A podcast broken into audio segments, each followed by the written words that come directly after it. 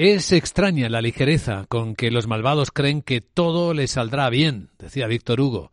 Hoy sería su cumpleaños. Buenos días. Lunes, vigésimo sexto día del mes de febrero, año 2024. Decimotercera conferencia de la Organización Mundial del Comercio. Hoy se van a examinar cómo van las cosas en el comercio mundial, si esta institución tiene futuro en medio de la fragmentación global. Aunque es curioso cómo los sonidos previos a la reunión suenan muy favorables a China en distintos ámbitos del mundo. Lo dice el propio anfitrión de Abu Dhabi, lo hemos escuchado en Capital Radio, o hasta el ministro marroquí de Industria y Comercio, Riyad Messour.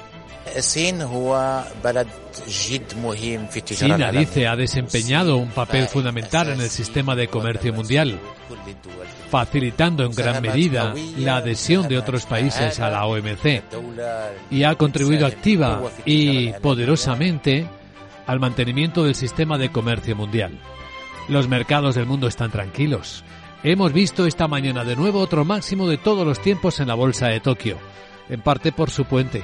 La fiesta de cumpleaños del emperador cerró la sesión del viernes y se perdieron los máximos en Wall Street, el del Dow Jones o el intradiario del Nasdaq, donde la tecnología sigue siendo la gran protagonista. También lo es aquí en Europa, aquí en España, aquí en Barcelona, donde empieza el Mobile World Congress, esperando desde coches voladores hasta el impacto de la inteligencia artificial, o como decía el rey de España Felipe VI en el discurso inaugural.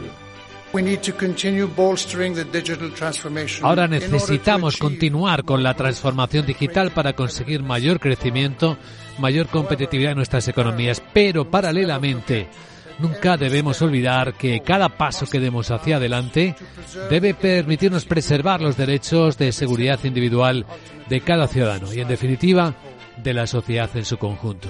Y ahí expresa las preocupaciones que también trae como cada vez en la historia, los avances tecnológicos. En la historia escrita dos años de guerra en Ucrania y una cifra que el presidente Zelensky lanzaba ayer al aire en las conmemoraciones en Kiev.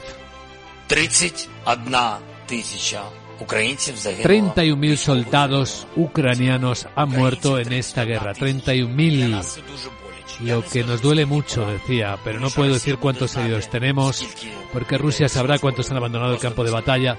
No puedo decirlo, tampoco puedo decir cuántos civiles han muerto. Sigue siendo una cifra bastante complicada. En cuanto a la guerra en Gaza, no hay muchas novedades, pero sí rumores de que hay cercanía entre los mediadores Estados Unidos, Qatar, con Israel y con Hamas para conseguir un alto el fuego, que detendría de momento el plan de evacuación que Israel dice tener listo ya para la ciudad de Rafah, a pesar de las advertencias internacionales de que sería una tragedia entrar militarmente en esta ciudad donde se han apiñado, se han agolpado quienes huían de la invasión terrestre por el norte. Pues esta escena es la que tenemos, con mercados ya un poco más correctivos después de las subidas. Hoy tenemos eh, más o menos una apertura correctiva en torno a las dos décimas según marcan a esta hora los futuros del Eurostox o del el mercado americano, del SP500, que está en 5.090. Lo demás está muy estable. Tanto las divisas, el precio de la energía suavísimamente a la baja. Hoy va a estar con nosotros José Luis Cava, analista independiente, a las 8 y 10, 7 y 10 en Canarias. Porque muchos dicen padecer o de FOMO, el famoso miedo a perderse algo bueno en los mercados, quedándose fuera, cuando lo que hay es un auténtico vértigo por los subidones que han venido registrando las bolsas, a pesar de que los desafíos geoeconómicos no han cambiado apenas nada.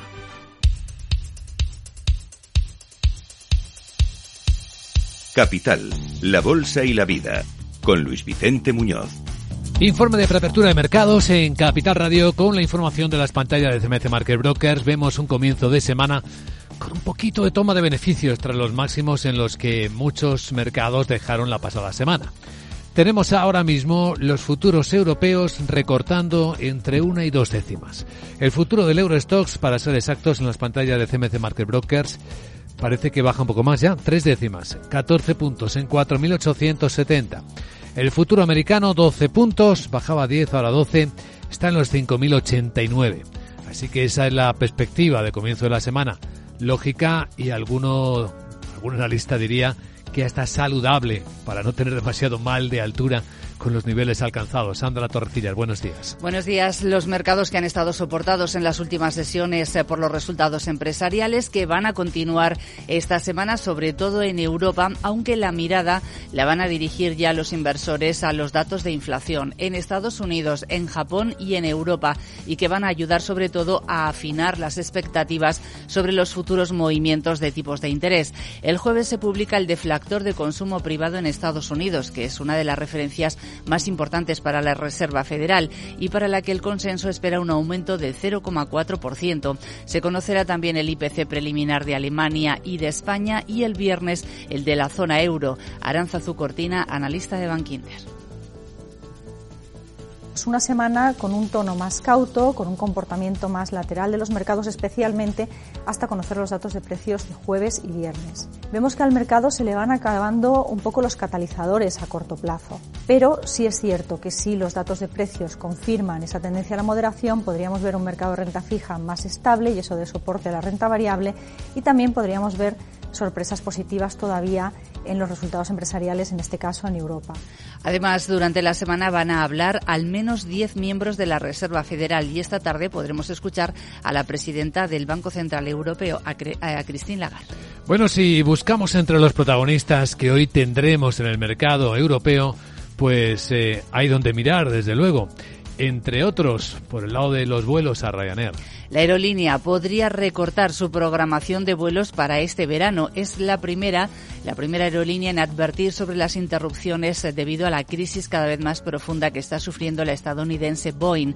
Según el consejero delegado de Ryanair, Michael O'Leary, la empresa debe, debería recibir 57 aviones eh, Boeing Max a finales del mes de abril, pero hace poco más de una semana que Boeing le dijo que recibiría alrededor de 50 y a finales del mes de junio. Advierte, por tanto, Oleari de que eso ahora podría cambiar y apunta que no saben realmente cuántos Boeing van a recibir. Y esto puede suponer que Ryanair transporte menos pasajeros de los que había calculado inicialmente. Otros protagonistas del lunes. La empresa francesa de materiales de construcción Saint-Gobain acaba de anunciar un acuerdo definitivo para comprar su rival estadounidense CSR Limited por 2.950 millones de dólares. Otro anuncio el que acaba de hacer el fabricante de automóviles automóviles franco-italiano Stellantis. Ha llegado a un acuerdo marco multimillonario con la empresa de leasing y gestión de flotas Eibens eh, para vender para venderle hasta 500.000 vehículos en toda Europa durante los próximos eh, tres años. Y hoy vamos a vigilar también a Siemens Energy porque celebra Junta General de Accionistas. Acaba de publicar resultados CIA Automotive. Su beneficio neto sube un 6,7%. Son 320 millones de euros frente a los 300 millones que ganaba hace justo un año. Sus ventas también suben, casi 4.000 millones de euros en 2023, estaba en los 3.840 en el 2022. El EBITDA rebasa los 713 millones de euros. A continuación, la perspectiva, pero desde Wall Street.